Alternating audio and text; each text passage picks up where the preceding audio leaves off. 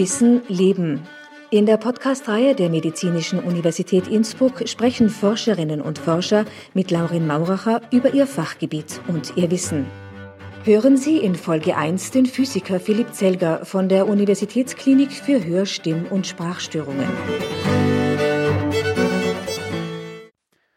So, hallo und grüß Gott beim 20 Jahre mit Uni Podcast. Ich bin Laurin Mauracher und ich bin da mit dem Herrn der Kamera Silenta, wir sind in der Kamera Silenta, Philipp Zelger. Ja, also herzlich willkommen in der Kamera Silenta, äh, dem leisesten Ort Tirols, wie ich oft gerne sage. Und äh, ja, das akustische Umfeld, das hört man wahrscheinlich schon im Podcast ganz gut. Oder ist, nicht. Ist, oder nicht, ja, ist recht interessant. Äh. Ja, also es ist einfach die leise Kammer, die stille Kammer sozusagen. Genau, Also genau. wie man hört, hört man nichts. Ähm, warum hört man nichts? Man hört da nichts, weil äh, das ist eigentlich ein schalltoter Raum, nennt man das. Da äh, passt der englische Begriff ein bisschen besser. Es geht darum, dass der Schall von den Wänden nicht zurückgeworfen wird. Unser Lautheitseindruck, der setzt sich eigentlich sehr viel aus dem Schall, aus dem reflektierten Schall von den Wänden zusammen. Der Schall, der vom Boden kommt, der Schall, der von der Decke kommt, der Schall, der von den Wänden kommt, was auch immer. Das merkt man besonders, wenn man in einem hallenden Raum ist. Äh, wenn eben so ein Keller ist oder sowas, da merkt man das und das hat man hier halt gar nicht. Die meisten Leute, die hier das erste Mal reinkommen, haben so ein bisschen Druckgefühl auf die Ohren, weil einfach das ganze akustische Umfeld fehlt. Die Augen sehen den Raum, aber die Ohren, Ohren hören den Raum nicht. Hm. Und das ist eigentlich ganz was Besonderes, woran, woran man sich relativ schnell aber dann gewöhnt. Ja, das, ich finde es eigentlich recht angenehm. Ähm, aber warum? Es, man sieht ja ganz relativ viel sozusagen Flächen und, und Ecken. Warum halten es nicht? Warum, spiegelt, warum, warum gibt es da keine Widerspiegelung von, vom, vom Schall? Genau, also das, das physikalische Prinzip dahinter ist einfach, dass die Schallwellen von den ganzen Absorbern geschluckt werden. Mhm. Das ist ein Prinzip davon, das ist ein Effekt. Es kommt halt dann nichts mehr zurück, weil es geschluckt wird von den Absorber. Ähm, wir haben oft die Frage, warum die Absorber so dick sind, ob man da so viel Isolierung braucht. Da geht es eher darum, dass die Schallwellen ziemlich groß sind, besonders die tieffrequenten Schallwellen sind recht groß. Deswegen braucht man dicke Absorber, die die ganze Welle sozusagen abbremsen können, die am Bauch der Welle ansetzen können, können und das abbremsen können. Das ist ein Effekt, den wir dann haben. Ein anderer Effekt ist nur, dass das so ein Raum im Raum ist. Also das ist so ein großer Würfel, der in einem zweiten großen Würfel auf Gummifüßen draufsteht. Das verhindert einfach, dass man die Vibrationen von der Straße, vom Gebäude oder sowas äh, mit einfangen. Das ist ganz interessant, den, den Effekt vom, vom Taub, von den tauben Ohren, den kennt wahrscheinlich jeder, der auf den Berg geht. Wenn man auf einem Berggipfel steht im Winter, wenn kein Wind ist und kein Geräusch sonst ist, hat man oft so ein bisschen ein dumpfes Gefühl. Das ist ganz ähnlich, wie das da ist. Weil äh, auf dem Gipfel gibt es nichts, was irgendwie Genau. so hallen kann, weil es ist so viel Luft. um Genau. Ja, also da ähnlich wie, reflektiert nichts, genau. also für, für Tiroler Universität eh ganz äh, interessanter Vergleich. Also wir sind sozusagen in, einen Würfel, in einen Würfel rein. Genau. Ja. Genau. Und äh, man hört auch von außen nichts, keine Vibrationen. Also würde man ein Erdbeben überhaupt mitkriegen da herin? Ab einem gewissen Punkt natürlich Ja, schon, irgendwann wenn, sicher, wenn ja. jetzt das Haus zusammenbricht. Aber wo das ähm, Gebäude von der Inneren Medizin 2, glaube ich, neu gebaut worden ist, haben wir hier gemessen, ob man was hört und da hat man nichts gehört. Also Mhm. weder während dem Abriss noch sonst irgendwas. Das war ganz interessant. Das war für uns, für die Physiker, die natürlich gerne messen, äh, äh, haben wir da äh, eine schöne Zeit gehabt. Äh, wie laut ist die? Kann man das so mit Dezibel sagen oder ist das eine falsche, so eine falsche Erfahrung? Das ist ein bisschen, das ist ein bisschen schwierig, das mit Dezibel zu bezeichnen, weil die Dezibel-Lautstärken hängen sehr ab, wie man das gewichtet, nennt man das. Da geht es darum, dass unser Hören, ähm, Dezibel ist eine relative Skala, die man relativ zu irgendwas setzt. In absoluter Lautstärke, bei der Kammer haben wir da 60 bis 70 Dezibel. Mhm. Das können wir aber nicht hören. Also es ist alles unter der menschlichen Hörschwelle. Da gibt es eine Bewertung, die die menschliche Hörschwelle äh, mit einbezieht.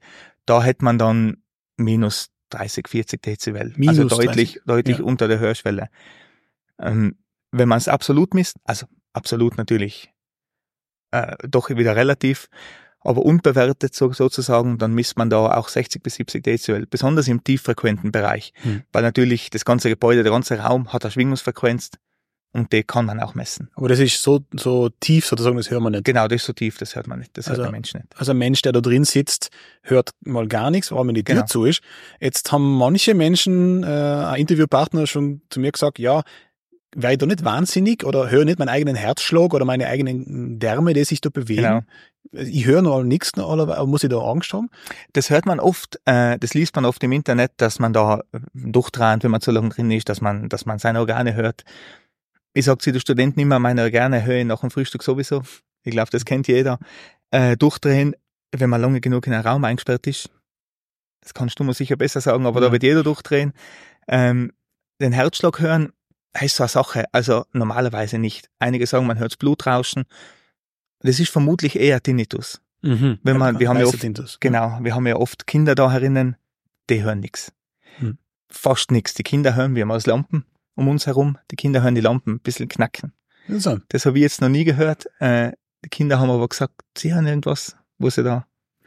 Die finden es immer ganz faszinierend zu testen, ob es dann wirklich ganz leise ist. Okay. Und die hören das Knacken von die, von die Lichter oder von die Relais in die Lichter. Das ist ganz interessant. Jetzt, zu was haben wir denn das als, als medizinische Universität? Das, das Ganze? Ja, das ist, ähm, geplant worden ist das in die 90er Jahre mit dem Neubau von der Frauenkopfklinik. Die Frauenkopfklinik war ja vorher geplant als Kopfklinik, also wo die ganzen Kopffächer sein, HNO, Neurologie und was nicht auch immer. Und äh, die HNO hat sich dann aber entschieden, doch nicht umzugehen. Und dann ist der Raum, wie er so geplant gewesen ist, als, als brach gelegen. Die Struktur war zwar da, aber der Raum ist nicht gebaut worden. Es ist dann äh, 1995 oder 96 unser Professor Zarowka, der jetzt im Ruhestand ist, der ist ähm, äh, hat da die Berufungsverhandlungen gemacht und der hat dann rausverhandelt, dass der Raum gebaut wird.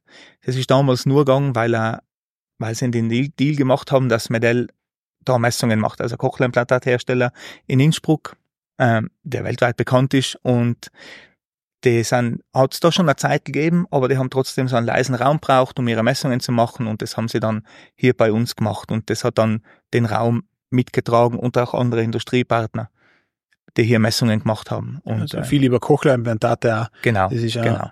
Und was macht es jetzt da äh, in, der, in dem Raum wissenschaftlich? Weil du bist ja Physiker genau. und du ja wissenschaftlich arbeiten genau. darin. Mhm. Was sind denn zum Beispiel so Projekte? Äh, was wir jetzt abgeschlossen haben zum Beispiel ist ein Projekt über das Richtungshören. Das Richtungshören, wo ich da angefangen habe, habe ich mal, da habe ich nicht viel mit dem anfangen können. Richtungshören ist von Normalhörenden einfach da. Für jemand, der Hörschädigung hat, Hörgeräte trage, ist das weg und denen fällt es viel mehr auf. Also zum Beispiel, wenn ich auf der Straße bin und die Hörauto kämen von rechts genau. hinten, wenn genau. man jetzt richt, wenn man normal hörender ist, dann hört man es gut, aber mit einem Hörkochleimplantat oder Ganz genau. Oder Hörgeräten auch Hörgeräten, schon. Ja. Die meisten Patienten sagen, beschreiben nicht einmal das Problem, weil ein Auto auf der Straße, man, da weiß man die Richtung ungefähr. Die meisten sagen zum Beispiel, wenn ihr Handy läutet, das finden sie einfach nicht, mhm. das Richtungshören. Oder wenn ihr jemand zuruft, das ist ganz schlimm natürlich, weil das ist dann auch peinlich, wenn man das nicht hört. Und äh, das ist bei hörgeschädigten Patienten sehr eingeschränkt. Und da machen wir ein bisschen, da machen wir oft Studien dazu. Das äh, Richtungshören verwenden wir auch als Tool in die Studien, wo man so einfach anschauen, wie das die Verarbeitung im Hirnstamm auf dem Niveau dann funktioniert. Es ist auch wichtig, mit dem Richtungshören kann man untersuchen, das hat, hängt auch ein bisschen mit dem Sprachverstellen im Störschall zusammen. Der sogenannte Cocktail-Effekt, den man auf Cocktail-Party-Effekt, mhm. das wird dann immer so beschrieben, wenn man auf einer Party ist und ganz viele Leute reden, wie gut kann man eine einzelne Stimme raushören. Mhm. Da spielt Richtungshören mit, da spielen auch andere Sachen mit, aber die kann man alle mit dem, mit dem Werkzeug des Richtungshörens untersuchen. Mhm. Zum Beispiel haben wir jetzt eine Studie gemacht mit Cochlea-Implantatpatienten, äh, wo wir ein Cochlea-Implantat verlangsamt haben, um ein paar Millisekunden nur, und also eine Seite hat langsamer gehört wie die andere, und dann haben wir untersucht, wie sich das aus Richtungshören auswirkt und wie sich das aus Sprachverstören im Störschall auswirkt. Und die Zusammenhänge für das haben wir hauptsächlich die Kamera, das untersuchen wir da. Also, dass die Leute sozusagen in einem neutralen Raum, wo sonst keine anderen Störgeräusche sind, genau. kriegen die dann Kopfhörer oder kriegen die, gibt es dann Lautsprecher oder wie macht es das? Also normalerweise, das sieht man jetzt nicht mehr, sind da alles Lautsprecher aufgehängt in so einem ganzen mhm. Kreis oder in einem Halbkreis. Und der Patient sitzt dann in der Mitte von den Lautsprecher und dann kommt ein Ton daher und er sagt einfach, wo der Ton denn herkommt. Wir machen das auch mit Kindern, besonders mit Kindern mit Hörgeräten und natürlich eine Referenzgruppe aus normalhörende Kinder. Aber das machen wir nicht da herinnen, weil der Raum doch ein bisschen beängstigend sein kann. Besonders mhm. wenn man als Kind dann allein hier drinnen wäre. Man macht die, weil die Türen sind jetzt noch genau, offen, aber genau. wenn es zumacht, ist wirklich dann abgeschlossen. Genau. ja.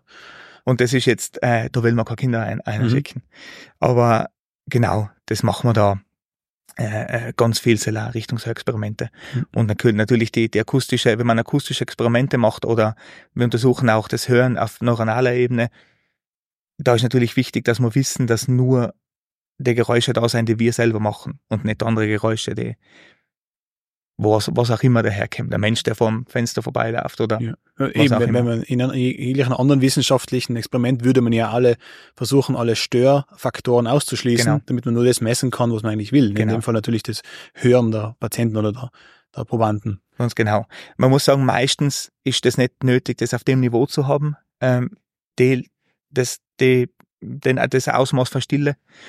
Aber wir haben den Raum und dann verwenden wir den natürlich für die Sachen. In einigen Experimenten ist es aber durchaus nötig, dass wir die ganze Klarheit haben, besonders beim Richtungshören. Wenn man da was reflektiert von den Wänden, dann ist es schwierig zu sagen, was der Patient oder Proband jetzt wirklich gehört hat. Ja, wenn man sich jetzt so, so um, um, umlegt auf äh, visuell, auf Sehen, wenn es alles verspiegelt wäre, dann würde mit der Taschenlampe reinschauen, das sozusagen würde alles genau. hell sein. Und so, genau. so ist der Effekt beim, beim, beim normalen Echo. Das ist vielleicht ganz ein gutes Beispiel, wenn man jetzt untersuchen wollen würde, wie das Gehirn auf, auf Bilder reagiert in einem verspiegelten Raum. Ja, das mhm. ist nicht wirklich. Wenn man einen Bierprojektor in den spiegelnden Raum rein tut, dann genau. sieht man alles Mögliche und nichts. Genau, ja, genau. Ja, das ist der Unterschied. Also vor allem äh, Kinder, die was, äh, die was äh, Cochlea-Implantate haben, sind häufig da oder sind auch Erwachsene auch mit Cochlea-Implantaten. Wir haben äh, eigentlich beide Gruppen recht häufig da. Und das geht nicht nur von, also es geht von, die Cochlea-Implantate kriegen bei uns die Patienten, die Jungen, ab zehn Monaten.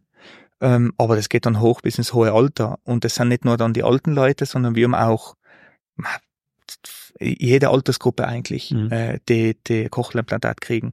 Das hat ganz unterschiedliche Ursachen, sei es jetzt Hörstürze, oder dramatische Ereignisse, dass jemand vielleicht irgendeinen Sturz hat oder einen Schlag zum Kopf kriegt mhm. und da einen Bruch in Felsenbein hat oder sowas. Also ganz unterschiedlichste Gründe, warum man Cochlea-Implantat kriegt und ähm, ja, das, die werden dann bei uns da versorgt. Mhm. Und viele netterweise machen uns dann bei den Studien mit und helfen uns, das Gebiet ein bisschen weiter zu treiben. Mhm. Ja, weil es ist ja sicher im Interesse von den Patienten in genau. dem Fall, dass sie, dass sie besser hören. Genau, genau. Weil man kann das Gerät ja einstellen, ah, das Cochlea-Implantat auf Art und Genau, Weise. das wird eben bei uns auch eingestellt. Ähm, die Einstellung ist auch relativ wichtig und das ist auch relativ schwierig, weil die, die basiert eigentlich auf, dem, auf der Rückmeldung von den Patienten und das ist bei einem Baby, da kriegt man nicht viel mhm. Rückmeldung natürlich. Und ähm, ja, da haben wir ein paar Methoden, die man da, die man da, äh, die da angewandt werden wie man auch Kinder oder Babys anpassen kann. Das funktioniert auch sehr gut. Nur natürlich, das passiert auf einem Stöpsel im Ohr und der misst dann, ob sich das Trommelfell bewegt. Mhm. Wenn wir einen lauten Geräusch, einen lauten Ton hören, dann bewegt sich unser Trommelfell oder die Muskeln im Mittelohr. Da gibt es den Stapediusmuskel, der zieht an der, an der Knochenkette und durch das wird das also ein bisschen angespannt. Das Innenohr, mit dem wir eigentlich hören, wird ein bisschen vom Außenohr, vom Trommelfell oder von der Umgebung entkoppelt und durch das wird es ein bisschen leiser. Das tritt bei uns alle auf, das ist ja normal. Ähm, das ist zum Beispiel ein Schutz vor lauten Geräuschen mhm. oder auch ein Schutz vor der eigenen Stimme, die im Kopf selber relativ, relativ laut ist. Ja. Und das nutzen wir da aus, bei den Babys das anzupassen. Also wir stimulieren und dann sehen wir, wann es dem Baby denn laut ist. Mhm. Das mit der eigenen Stimme ist ja eh interessant, weil viele Menschen, die sich selber hören beim, bei der Aufzeichnung, mhm. die fänden sich selber die eigene Stimme ganz seltsam und meistens sehr unangenehm. Ja, genau. Aber weil man hört sich die eigene Stimme ja von innen Genau. Über das Innenohr direkt. Und hauptsächlich über Knochenleitung. Mhm. Äh, das ist dann die, die, Knochenleitung, also der Kopf, die ganzen Knochen im Kopf schwingen und das regt dann das Innenohr die, ähm, ähm, die Härchen im Innenohr zum Schwingen an und dann hören wir das so, so indirekt. Mhm. Wie, wie, vibriert sozusagen die Schnecke im, genau, im Kopf. Genau. Und das die ganzen Flüssigkeiten, ja. ja. ja. Was ganz spannend ist, ja. Mhm. Eben, und das funktioniert natürlich nicht bei allen Kindern. Das Stöpsel im Ohr, das geht natürlich nicht bei allen, äh, sei dass sie unruhig sein oder dass sie irgendwelche anatomischen Besonderheiten haben, wo das einfach nicht funktioniert. Und da sind wir jetzt gerade an einer Studie dran, wo wir versuchen, den Lautheitseindruck im EEG außer zu messen. Und das machen wir zum Beispiel in Zukunft auch hier in der Kammer, weil einfach, wenn man Lautheit messen will oder das Empfinden von Lautheit, äh, ist ein ruhiger Raum natürlich sehr wichtig. Also man misst sozusagen die Hirnströme im Hirn direkt, also genau. über die über die, äh, über die Kopfhaut. Genau, über EEG. Ja, ja. Und, und kann sozusagen, wie viel kommt dann im Gehirn eigentlich an vom Geräusch? Genau, und was uns interessiert ist hauptsächlich, ist das dem, ist das dem Menschen oder dem Patienten zu laut? Weil Lautheit ist ja ein sehr schwieriger Begriff. Ähm, wenn meine Tochter Hunger hat, wo sie klein war, da war, das war gleich wohl ziemlich laut. laut ja. wenn ich in der gleichen Lautstrecke Musik höre, meine Lieblingsmusik, dann dann geht das schon in Ordnung. Deswegen finde ich mhm. jetzt nicht als zu laut. Deswegen Lautheit ist sehr subjektiv, hängt von der Situation ab. Und ähm, deswegen ist das auch bis jetzt noch sehr schwierig zu messen. oder noch gar nicht möglich. Mhm. Wer müsste den Menschen fragen? Aber wenn der Mensch, äh, wie gesagt, Genau. äh, acht Monate als Baby ist, dann Genau. wäre das schwierig. Und, Und es ist ja schwierig, wenn man jetzt lange schlecht gehört hat. Was ist dann laut? Dann ist alles laut. Das Mhm. ist sehr, sehr schwierig, das subjektiv zu, zu beantworten. Das hört man oft bei so bei Demenzpatienten zum Beispiel, oder nicht Demenzpatienten, auf Menschen, die lange die Altersschwerheit haben und denen wird gesagt, ja, sie können sich ein, äh, ähm, äh, ein, ein neues Hörgerät kaufen. Mhm. Dann setzen sie das ein und plötzlich ist alles so laut. Genau. denken, Eigentlich will ich es gar nicht haben. Und das ist Ja, für, genau. wie gesagt, für Demenzpatienten eher schlecht, weil die dann wirklich sagen, ich will gar nicht hören, was da los ist. Ich bin, mir sind die Stimuli schon viel zu viel. Ja. Das ist, das ist, äh, äh, das ist ein, ein Riesenproblem, was du ansprichst. Das ist oft, dass es dann zu laut ist. Ähm, das liegt auch ein bisschen dran, dass die Hörgeräte oft erst ganz spät sich geholt werden bei den Leuten, was gar nicht mehr geht. Mhm. Und dann die Plastizität vom Gehirn nimmt natürlich im Alter ab und äh, wenn man das Hörgerät dann zu spät holt, wenn man das Hörgerät dann holt, weil man schon nichts mehr versteht, es kommt sehr oft vor, dass es nicht mehr so gut funktioniert. Und dann Mhm. ist natürlich alles zu laut. Dann kommt nur noch laut an und kein Verstehen mehr. Und wir wollen ja hauptsächlich das Sprachverstehen fördern. Demenzprävention und die ganzen Sachen, Mhm. die, die eben wichtig sind. Da sind Sprache wichtig, der soziale Rückzug. Da gibt's ja das, das Zitat, das dem Kant zugeschrieben wird, ähm, nicht sehen trennt von den Dingen und nicht hören trennt von den Menschen. Mhm. Und das habe ich früher nicht so ganz verstanden, bevor ich da war. Aber wir haben einige Patienten, eine Handvoll, die blind und gehörlos sind und die sagen alle, dass sie lieber hören als zu sehen. Mhm. Was erstaunlich ist, mit dem hätte ich nie gerechnet, jetzt persönlich. Ja. Aber sie sagen einfach, wenn ich höre, kann ich mit jemand am Tisch sitzen und mich mit dem unterhalten. Wenn es jetzt bei uns dunkel wäre, wir könnten uns gleich unterhalten. Genau. Ähm, wenn man hören, aber nichts sehen, äh, wenn man nichts sehen, aber hören, so das gleiche gesagt. Also wenn man, wenn man was sehen und nichts hören, dann kann man zwar aufschreiben, aber wie lange wird das gemacht? Es gibt auch Gebärdensprache, die, die super ist, aber Die wie viele Leute können das? Die muss man mal lernen, ja, genau, ja. Das müssen wir lernen. Und ähm, da hat man den Stellenwert vom Hören, das habe ich da auch erst gelernt, was das eigentlich bedeutet. Es ist eh dann, passt ganz gut, dass du das im Rahmen von einem Podcast sagst, weil eigentlich eine, eine Audioaufnahme Ja. funktioniert relativ gut. Wenn zwei Menschen einfach miteinander reden, dann kann man relativ Mhm. gut Sachen besprechen. Nicht? Ja. Deswegen, das ist, äh, ja, das sind alles, alles die Aspekte vom Hören und vom, von der sozialen Interaktion, die man, die man so gar nicht, die man so gar nicht im Blick hat. Wenn man normal hört, ist das ganz normal. Ich, ich, denkt man gar nicht drüber nach. Was ganz interessant ist bei den Cochlea-Implantate zum Beispiel, mit dem Hören, dass die ältere Patienten oft ganz eine neue Hörerfahrung haben. Die, das Gehör wird langsam, langsam schlechter und irgendwann ist dann so weit weg, dass man Cochlea-Implantat machen kann. Und durch die elektrische Stimulation vom Cochlea-Implantat können wir eigentlich alle Frequenzen gleich gut stimulieren. Das heißt, wir können auch ho hohe Frequenzen, die die Altersschwerhörigkeit als erstes betreffen und die durch Hörgeräte nicht mehr so gut zurückgeholt werden können, wir können auch wieder gut stimulieren. Das passiert dann, dass wir oft Patienten haben, die, einer hat zu mir mal gesagt, er hat gemeint, die ganzen Vögel sind weg, aus seiner Jugend, wo er sich noch Mhm. erinnern kann. Also ich denke, es gibt nicht mehr so viele Vögel. Ja, das ist halt so. Aber das Cochlea-Implantat gekriegt und hat er gesagt, das ist ja, das ist ja unglaublich, wie viele Vögel ja. immer sein, ja, weil er die hohen Töne einfach nicht mehr gehört hat. Oder dass die Waschmaschine piepst oder solche Sachen. Das ist schon sehr, sehr erstaunlich, was man da, Das, wie, wie gesagt, weil in der Kamera Silenta merkt man erst gerade, welche Sachen fehlen, genau. wenn es still ist, wenn man Genau. nichts hört, weil man keine Geräusche hat. Aber das Mhm. als Mensch, der jetzt gehörlos ist, der, der muss das natürlich dann mitmachen, sozusagen, weil dass er nichts hört. Ähm, da haben wir da sozusagen als Hörende kleinen, sagen wir, kleinen Vorteil. Genau. Ja. Wir machen oft, dass, wenn Kinder da sind, speziell machen wir Experiment. Der Vorraum, wenn man außen geht, ist recht ein hallender Raum. Da lässt man einen Luftballon draußen platzen und herinnen platzen. Und Mhm. draußen ist natürlich richtig laut und es Ja. halt und das ist, und wenn man dann hereingeht, dann macht es so ein kleines, so ein Plop. Pop. Ja, genau, das ist ganz, ganz witzig und das ist äh, ein sehr, sehr äh, nettes Demonstrationsexperiment, was das eigentlich bedeutet. Genau. Also die Kamera Silenta wird ja noch fleißig weiterhin genutzt werden. Mhm. Äh, wie wird's denn in Zukunft ausschauen? Welche Projekte sind denn geplant? Also was wir geplant haben, wir haben zum Beispiel eben das Projekt mit dem, äh, wo wir das, das, das im Gehirn untersuchen, wie denn die Lautheit sich im Gehirn widerspiegelt, das wird da auch gemacht. Dann haben wir noch einige Projekte, wo wir untersuchen oder wo wir untersuchen wollen, wie Wechselwirkung zwischen Menschen in Gesprächen, wie sich die, wie sich der auswirkt aufs Gehirn. Ähm, da ist natürlich auch besser, wenn man in einem Raum ist, der nicht ablenkt, der leise ist und die ganzen Sachen. Was wir auch noch machen ist, wir haben wir machen jetzt ein Projekt mit einem Industriepartner zum Beispiel, da schauen wir uns an, der hat Lautsprecher entwickelt und da schauen wir uns an, ob man den, wenn man einen leichten Hörverlust hat, mit guten Lautsprecher besser versteht als mit schlechten. Hm. Das klingt jetzt vielleicht ein bisschen irrelevant, aber das ist sehr relevant für, für, für ältere Patienten oder für Leute, die einfach ein bisschen schlechter hören, weil die, die neuen Flachbildfernseher, die die meisten Leute haben, die haben sehr wenig Platz für Lautsprecher drin. Mhm. Und die Soundqualität ist sehr dürftig oft mhm. bei den Lautsprechern. Und das ist für uns ja okay, dann klingt es halt nicht so gut. Oder man kauft sich ein großes Set. Genau. Ja. Aber wenn man schlecht Sprache versteht, dann versteht man da die Sprache noch viel schlechter. Mhm. Und äh, das merkt man, wenn man, wenn man jemand empfiehlt, dass er sich halt ein paar gescheite Boxen kauft für, ein, für einen Fernseher, dass die dann viel besser verstehen. Meistens merkt man es aber die Partner, die Ehepartner, die oft dabei sein, die sagen, jetzt kann er endlich wieder bei einer normalen Lautstärke äh, Fernsehen oder was Radio hören oder mhm. sowas weil nicht immer nur die Lautstärke, sondern auch die Qualität von dem, von dem, vom Audiosignal sehr große Rolle spielt. Und das untersuchen wir da. Also welche Frequenz da mehr geboostet wird, oder wie? Genau, und wie, wie gut die verschiedenen unterschiedlichen Frequenzen äh, verstärkt werden. Weil ein, ein schlechter Lautsprecher hat weniger Tiefen, mhm. hat weniger Höhen, das wird alles ein bisschen mehr verzerrt und dann kann man da die Sprache schlechter verstehen. Was wir da auch noch machen, da schauen wir uns nicht nur das Verstehen an, da haben wir so einen Eye-Tracker, nennt man das, da wird äh, die Augenbewegung mit aufgezeichnet und die Pupillengröße.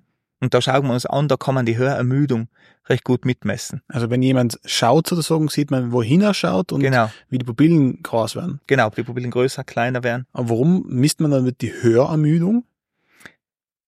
Das ist jetzt eine gute Frage. Das hm. Äh, kannst du mir vielleicht sogar besser beantworten. Aber man hat da einfach gesehen, dass man die Hörermüdung, die, die Bewegungsfrequenz äh, äh, ändert sich die hm. Augen und die Pupillengröße ändert sich. Wenn man angestrengt ist, dann mhm. weiß man, dass man die Pupille eher kleiner wird. Und durch das kann man das ganz gut messen. Das ist jetzt momentan ein bisschen kommen, weil die Hörtests an sich, wenn man relativ gut hört, ist schwierig, eine Aussage zu machen, weil dann hat man halt 100% gehört. Ähm, oft ist nicht nur das, ob man es hört, wichtig, sondern auch die Höranstrengung. Mhm. Ob es jetzt voll anstrengend ist, ob man hört genau. alles, aber es ist anstrengend ist, genau. natürlich, führt auch wieder dazu, dass Menschen lieber nicht hören. Oder? Genau, dass man sich halt zurückzieht, dass man genau. jetzt nicht, äh, dass man jetzt nicht den ganzen Tag aus dem Haus mhm. geht oder sowas. Das merkt man oft auch bei alten Leuten, wenn Enkel da sein. Mhm. Das ist, das, die ziehen sich dann irgendwann zurück, weil ihnen das Hören zu anstrengend ist. Ja. Weil man sagt immer, die Kinder sind zu anstrengend, aber meistens ist das Hören. Mhm. Wenn die Kinder da rumlaufen, das ist ja nicht so wirklich anstrengend, nur zum, kann man ja wegschauen. Ja, kann man wegschauen, aber wenn man es hört, die Zeit, kann man nicht, ja. Vielleicht lasst man die Konzentration einfach noch genau. und die, und die Aufmerksamkeit und man, ist wie wenn man andauernd in einer hochstimulierenden Umgebung genau. ist, äh, keine in einem Casino, dann wird ja. so ein Friedrich Palat zu viel werden. Und das, das Hören anstrengend ist, das merkt man wieder bei den Cochlea-Implantatpatienten, die oft lang nichts hören und dann auf einmal hören sie wieder. Mhm. Und die sagen, wir sehen uns am Anfang relativ oft mit den Patienten und die sagen dann immer, das ist die erste Woche, die sind, die fallen tot um im Bett, die sind mhm. komplett fertig, weil das Hören so anstrengend ist. Das Gehirn muss es sozusagen neu lernen genau. wieder, ja. Und das, äh, da denkt man nicht dran, als, als Normalhörender. Man hört halt einfach. Das ist halt da. Aber wenn man nichts mehr hört und das dann wieder neu lernen muss, besonders bei den Cochlea-Implantatträger, die das Hören doch zu einem großen Teil neu lernen müssen, weil es anders klingt, äh, die sagen meistens, dass es sehr anstrengend ist. Da kann man es natürlich leicht messen bei so einem, aber den Test mit den Boxen machen wir jetzt mit relativ normal hörenden Probanden und da vermuten wir eher, dass das die Höranstrengung bei guten Boxen schlechter ist. Also theoretisch kommt dann ein Produkt auf den Markt, wo das äh, Zuhören weniger anstrengend ist. Genau, ob das jetzt, äh, das, ob jetzt, das jetzt das Produkt ist mhm. oder ob das alle Produkte sein, die einfach besser sein, äh, äh, ist natürlich, das steht natürlich dann noch im Raum.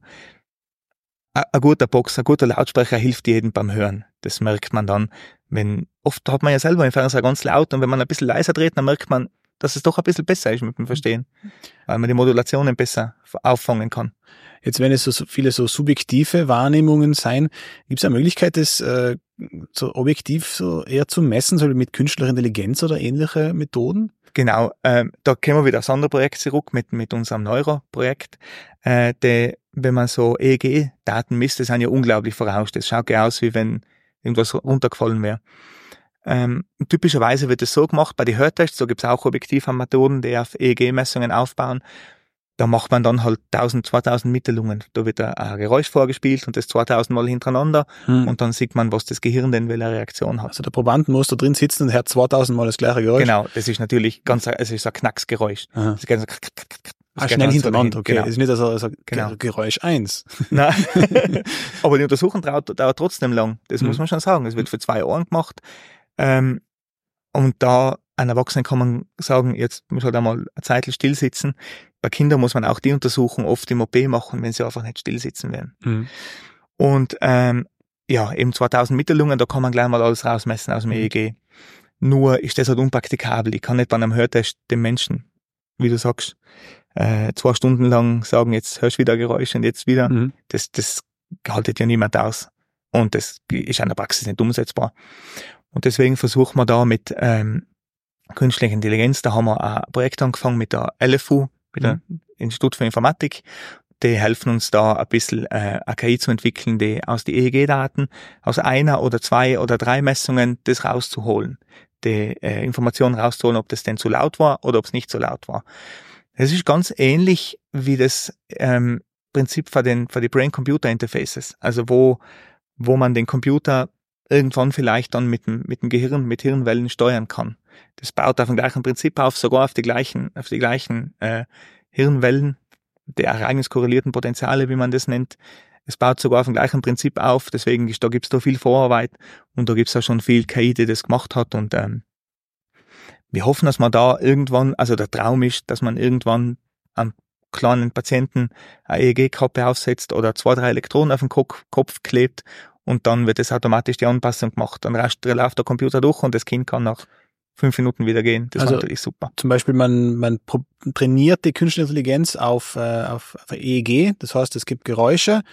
Man misst das EEG und die künstliche Intelligenz schaut sich das an und Genau. le- lernt zu erkennen, welche Geräusche jetzt Geräusche sein und welche nicht. Und dann Genau. kann man sozusagen die künstliche Intelligenz dann auch anwenden auf andere Menschen, die da nicht 2000 Geräusche hören müssen. Genau, genau. Ja. Also im Grunde läuft es so, wir nehmen jetzt Daten auf, Mhm. die werden dann als Trainingsdaten verwendet. Die Daten, da geben uns die Patienten Feedback, wie laut es denn war. Und mit dem können wir dann das Netzwerk trainieren. Das Netzwerk wird dann gefüttert mit, mit ein paar tausend solche EEGs und das lernt dann, wenn es einem Patienten so laut war, dann schaut es so aus. Wenn es nicht so laut war, dann schaut es so aus. Und das kann das dann, wenn man genug Trainingsdaten hat, äh, interpolieren auf, auf andere, auf andere Probandengruppen und auf andere Probanden Mhm. auch.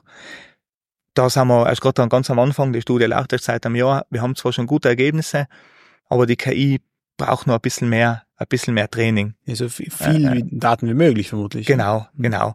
Äh, weil EEG-Daten eben so verrauscht sind. Ich sag da, ich bringe das immer das Beispiel, wenn man einen roten und einen blauen Ball unterscheiden will mit der KI auf einem weißen Boden, da sind zwei Datensätze genug. Also wenn man da zwei Bilder hat von einem roten und von einem blauen Ball, dann weiß das die KI. Wenn man sehr verrauschte Daten wie EEG-Daten äh, analysieren will, dann braucht man viel mehr. Da spielen wir ein bisschen mit Tricksummer, wo man zum Beispiel zwei bis drei Datensätze mitteln und solche Sachen, dann kann man das wieder äh, ein bisschen, ein bisschen verbessern, die Ergebnisse. Weil das EEG misst ja nicht nur das, das was das Gehirn sozusagen hört, sondern alles, was das Gehirn macht. Also heißt Genau. wenn an sozusagen die, die Grundaktivität, äh, die, der- die idealerweise da ist, äh, da sein sollte, ist, äh, ja. ist, äh, ist äh, immer noch dabei. Und das Knacken ist ja nur ein kleiner Teil von, der, vom ganzen äh, elektrischen Genau. Gelärme, was sozusagen im Gehirn ab. Ja, elektrisches Gelärme ist ein gutes, ein gutes Stichwort. Ja. Wo man ein Riesen, wo, wo, was ein Riesenartefakte macht, ist irgendeine Bewegung, die Mhm. der Patient macht oder, oder blinzeln oder Augen bewegen. Ja. Da haben wir natürlich schon riesige Artefakte drin, was das Signal noch schlechter macht. Ähm, was natürlich umso relevanter ist für Kinder. Die Mhm. sitzen jetzt auch nicht so lang still. Ähm, Im Idealfall könnte man das so machen, dass man irgendein ein ein Spiel vor ihnen macht oder wenn es älter sein, ein Video vorspielt äh, für die für die kurze Zeit und das dann in dem in dem Rahmen macht. Ähm, ist ja wohl ein bisschen Zukunftsmusik, Mhm. muss man sagen. Ich habe jetzt irgendwo so aus den Medien mal gehört, es gibt ja so äh, Versuche, wo, wo Leute ähm, Musik hören und wo man aus dem EEG dann sozusagen ableitet, die künstliche Intelligenz, was die Menschen hören und das dann wieder umsetzt in Geräusche. Also sozusagen die Leute hören Pink Floyd ein Lied, das wird dann aus dem Gehirn Mhm. abge abgeleitet und die künstliche Intelligenz produziert aus den abgeleiteten Gehirnströme wieder eine Musik oder ein Geräusch, der was relativ ähnlich klingt, für total verzerrt und komisch natürlich, aber relativ ähnlich klingt wie das Originallied. Also ist sowas in was, der ja, Richtung. was ja eigentlich ganz interessant Ja. ist, dass das funktioniert. Äh, da stellt sich natürlich die Frage, kann man das auch machen mit, mit einem Lied, das jemand noch nie gehört hat? Wahrscheinlich nicht, oder? Das sind, das sind sicher ganz interessante, ganz interessante Aspekte. Ja, das, oder prinzipiell, äh, man, man, es wird dann schon ein bisschen äh, Zukunftsmusik, sagen wir so, wenn man dann wirklich einschaut in die Wahrnehmung des Menschen mhm. und nicht nur von außen auf den Menschen draufschaut, sondern man schaut wirklich rein, was, was erlebt er denn wirklich, was hört ja, er denn wirklich. Ja das ist eben, äh, ich muss ja sagen, ich bin jetzt als Physiker relativ neu in dem Gebiet der, der Neurowissenschaft und das ist unglaublich faszinierend, was da alles passiert. Also was das Gehirn, was das Gehirn alles macht und wie man das analysieren kann und wie schwierig es ist, das zu verstehen, was da passiert. Ich meine, das ist ja, das ist eigentlich äh, unglaublich komplex und äh, ich fühle mich, als ob man durch ein ganz klares Fenster da drauf schaut und äh, ganz einen klaren Aspekt sich anschaut. Deswegen gerade wieder solche Räume wie der hier, dass man alles andere ausschalten kann. Mhm. Das war das ist ein einzigartige, ein einzigartiger Ort auch in ganz Tirol, dass genau. man, das, dass man also nicht nur zur Untersuchung, sondern auch, wie gesagt, um einen Podcast aufzuzeichnen ja, für die Medizinuniversität. Ja. Wir machen oft Sprachaufnahmen, wir machen ja, ähm, eine Kollegin macht, hat das Labor für kognitive Neurowissenschaften und da auch wieder mit Cochleimplantatträgern wird analysiert, wie denn das Gehirn das Hören lernt. Und da braucht man oft Sprachmaterialien. Da werden so Kunstsätze gemacht. Ich versuche das jetzt nicht, nicht wiederzugeben, mhm. weil ähm, ich den erkenne, aber Kunstwörter, die dann äh, äh, vom Aufbau her dem Deutschen entsprechen und andere Kunstwörter, die vom Aufbau her andere Sprachen entsprechen, dann wird analysiert. keine Bedeutung haben. Genau, keine ja. Bedeutung haben, ja. ja. Äh, und ähm, die werden dann benutzt, um eben zu untersuchen, wie das Gehirn Sprache lernt und Sprache versteht. Weil es ein Teil vom Gehirn hört das Geräusch, den, den, das Wort, und der Teil vom Gehirn versteht das Wort. Genau. Das sind so verschiedene Teile. Oder genau. zumindest niemand, nimmt man an, dass es so verschiedene Teile ja. sind. Und äh, ich meine, das, die Sachen sind ja, die Sachen sind ja mit den, äh, welche Teile vom Gehirn was machen, das ist ja auch wieder unglaublich komplex, oder? Mhm. Es macht ja ganz viel ähnliche Sachen, man misst ja gleiche Signale, akustischen Experimente und den visuellen Experimenten, das ist ja, das ist ja ganz, äh, das finde ich dann sehr faszinierend, mhm. das zu verstehen. Ich meine, das ist ja schon ganz weit weg, das zu verstehen, glaube ich. Ganz weit weg, weil man hat früher geglaubt, ja, es gibt das Hörzentrum genau. und das Sehzentrum und das Denkzentrum und das Sprachzentrum und das stellt sich raus, so na, das hängt alles irgendwie zusammen. Ja. Und das ist wie wenn man sagt, ja, man, man sieht, schaut von oben auf ein, auf, ein, auf ein Land wie Österreich und schaut sich an, ja, das ist das, äh, das eine Zentrum, das andere Zentrum, und dann stellt sich raus, hey, das sind aber Millionen Menschen, die was hin und her fahren die ganze Zeit und genau, telefonieren genau, und, genau. und man kann nicht sagen, dass, dass alles nur dort passiert. Ja. Das ist eben, ich finde das ja ganz interessant. Wir haben jetzt da in der Studie, was wir da gemacht haben mit der Lautheit, da haben wir ähm, gemessen, was passiert, wenn die Patienten uns ein Feedback geben, die uns sagen, wie laut das ist, und was passiert, wenn sie uns kein Feedback geben. Und da taucht beides mal das gleiche Signal auf, aber einmal taucht es hinten am Kopf auf und einmal taucht es vorne am Kopf aus. Hm. Was eigentlich ganz, ich meine, das weiß man, das ist, das, äh, dass solche bewussten Entscheidungen das, die Dinge ändern, aber für mich ist das faszinierend. Das, das heißt ja, das muss ja wie du sagst, nicht, das hat nichts mit dem, nichts mit dem zu tun, aber die, die alte Denkweise, das passiert da und das passiert auf einem anderen Ort, das kann man eigentlich nicht mehr so, kann man nicht mehr so halten. Ja, weil in der restlichen Medizin ist ja recht angenehm, man weiß, die Niere macht das und das Herz macht das, aber genau. im Hirn ist halt, das Hirn macht irgendwie Denken und Reden und Menschen und so, aber wie genau ist das ja, da gibt es noch relativ viel zu erforschen und ja. da ist der, so eine Einrichtung natürlich sehr hilfreich. Und da hat man, da hat man natürlich auch, man, wir müssen mit dem EEG ja nur die, die oberen, aus, äußeren Schichten vom Gehirn. Mhm.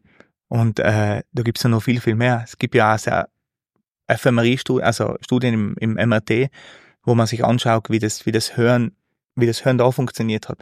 Nur natürlich jeder, der im MRT mal gelegen ist, mhm. weiß, das ist laut. da mit dem Hören ist relativ schwierig. Deswegen, äh, ja, es ist ganz interessant. Und es ist ja noch relativ, relativ unberührt, die ganzen Sachen. Ich meine, Cochlea-Implantate gibt es zwar jetzt seit 30, 40 Jahre, aber er ist relativ neu. Ich meine, wie lange gibt's ein EEG oder EKG oder solche Sachen? Das EEG vielleicht weniger lang, aber das ist alles relativ neu und da haben wir noch relativ viel zum Lernen über ja. die ganzen Sachen. Vor allem, wenn man ja da nicht, immer wenn man nicht genau weiß, wie es funktioniert, dann gibt es noch relativ viel zu erforschen. Genau. Was ja, was ja sehr spannend ist. Es gibt ja nichts Spannendes, wie wenn man nicht weiß, nicht weiß, was rauskommt. Das stimmt natürlich mhm. nicht. Das ist kein, äh, kein guter scientific approach, aber, aber wenn man sich freut zu sehen, was dann rauskommt. Mhm. Und oft auf Überraschungen stößt. Ja. Das äh, ist eigentlich das, was man will, oder? So ja, in der Forschung. Ja. Und du als Wissenschaftler wirst auch gut wissen. Ja, ja, ja. Äh, äh ab und zu äh, findet man doch Sachen, die, die sehr überraschend sind. Und das macht's ja noch spannender. Mhm. Das, äh, es gibt ja das, in der Physik wird das oft gesagt, wenn man was nicht weiß, ist es ja viel spannender, wie man was weiß, weil da kann Genau. man was Neues auserfinden. Wenn man schon weiß alles ist, dann ist es nicht mehr interessant. Genau, genau. Fakt. Die, Da- die, die Mysterien sind interessant. Genau. Ja. Und da, äh, also besonders beim Gehirn und beim Hören, was jetzt ein bisschen mei, wo ich mir ein bisschen äh, drin austoben darf, da sehe ich ja kein, kein Ende. Da, das ist ja, da kann man sich ja austoben, wie man will, fast. Ja, da wird es in den nächsten 20 Jahren sicher noch weitergehen. Ja, ja, Ja. hoffentlich, Ja. hoffentlich. Vielleicht äh, äh, auch da mit dem ganzen, mit dem ganzen Drumherum noch bei uns. Okay, dann Philipp, danke dir Vielen Dank, Interview ja. und äh, ich wünsche alle Zuhörerinnen und Zuhörer einen schönen Tag noch. Dankeschön, ciao. ciao. ciao.